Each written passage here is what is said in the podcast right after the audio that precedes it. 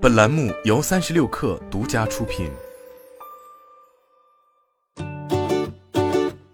本文来自三十六氪神译局。我喜欢自称为副业达人，在将近三年的时间里，我尝试了在全职工作之外做生意、投资和赚钱的各种新方法，曾涉足过食品自动售货机、NFT 领域、内容创作、行业大 V、销售员等等领域。总而言之，所有能承诺给我每年六位数收入的副业，我都试过。然而，也是在这过去的几年里，我百分之九十九的副业盈利模式都失败了。虽然我在他们身上确实也赚到了几千美元，但这点钱并不能让我把他们当做长期投资。现在回想起来，最开始我觉得是因为缺乏赚钱动力和灵活的时间，或者是因为生意模式和我预想的不一样。但后来，随着我在副业领域积累了更多经验后，我明白了，原来这些副业最终都失败了的原因其实很简单，我不知道如何扩张副业盈利的规模。根据 y o Ming Lee 的说法，开展副业意味着。通过做同样或更少量的工作，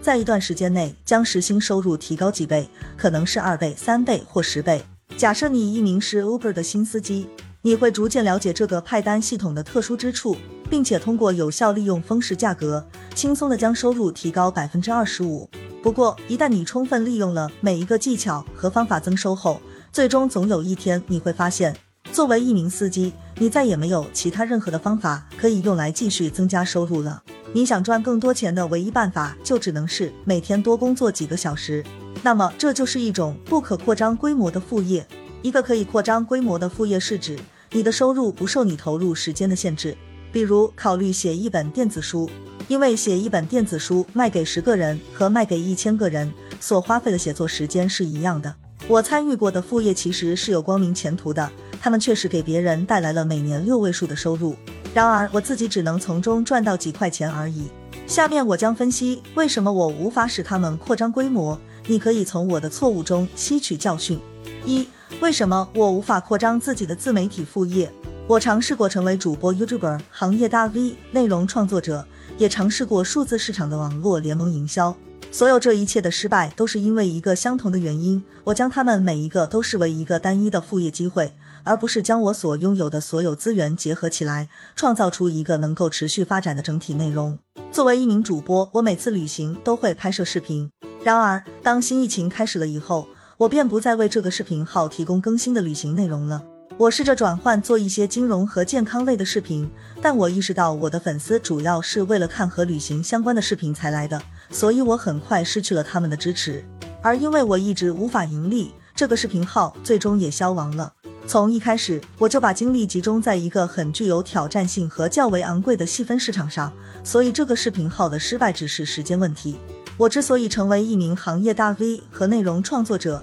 是因为一个特殊的原因，为了帮助我身边的人解决他们的问题，而我也比较了解这个领域投资，所以我的朋友们会通过向我寻求指导来学习如何投资，我每个月也就有了一些收入。但是过了一段时间，他们就不再需要我了。我也并没有通过任何渠道和社交网络来推广我的这项服务，所以我就放弃了这个副业项目。最后，我以前还是一个美妆 Instagram 账户的网络联盟营销人员，我制作过数百个与青少年护肤产品有关的内容，但后来我对那个领域不再感兴趣了。我在这些产品的简介上用着同样的美容产品图片和励志广告语，而其他一些护肤品牌已经开始使用故事和短视频了。人们果然最终对我的内容失去了兴趣，转而关注更有个人影响力的网红去了。如果当时我在 YouTube 频道开启我的咨询业务，链接自己的亚马逊商店，并且提供独家的内容订阅服务，我就不会放弃这个自媒体的副业了。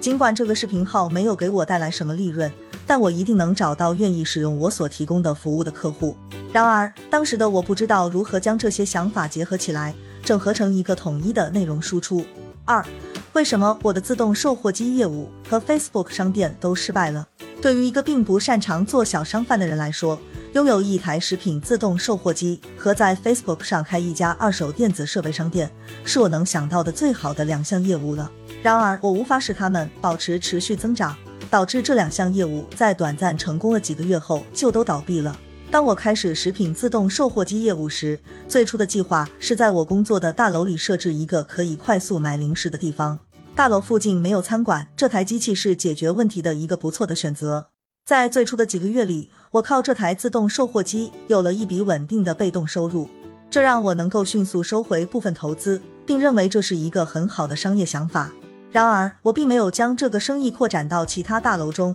或尝试更多的销售方式，而只是简单的接受了这一成功，并沾沾自喜，因为我每个月都有一些被动收入。但当疫情到来时，大楼里的一切都变了，大多数人不需要来办公室上班了，我也没了收入，却依旧需要支付自动售货机的租金。Facebook 商店是我上大学时的一个想法，当时的我没有足够的钱来支付开销，我会买一些便宜的笔记本电脑和手机。将它们翻新，然后再卖掉。一开始一切似乎都很顺利，但作为一个独立的卖家，我碰到了许多自己无法处理的复杂情况。首先，我的产品没有保修期，我也不能提供买家一直想要的折扣，而且我没有实体店让人们看设备，所以我必须带着设备去一个会面点进行谈判。这是有风险的，因为我是一个年轻的女孩，要和陌生人做五百多美元的交易，还是要谨慎些。而且我也浪费了很多时间在那些爽约以及谈了半天最后没买的人身上，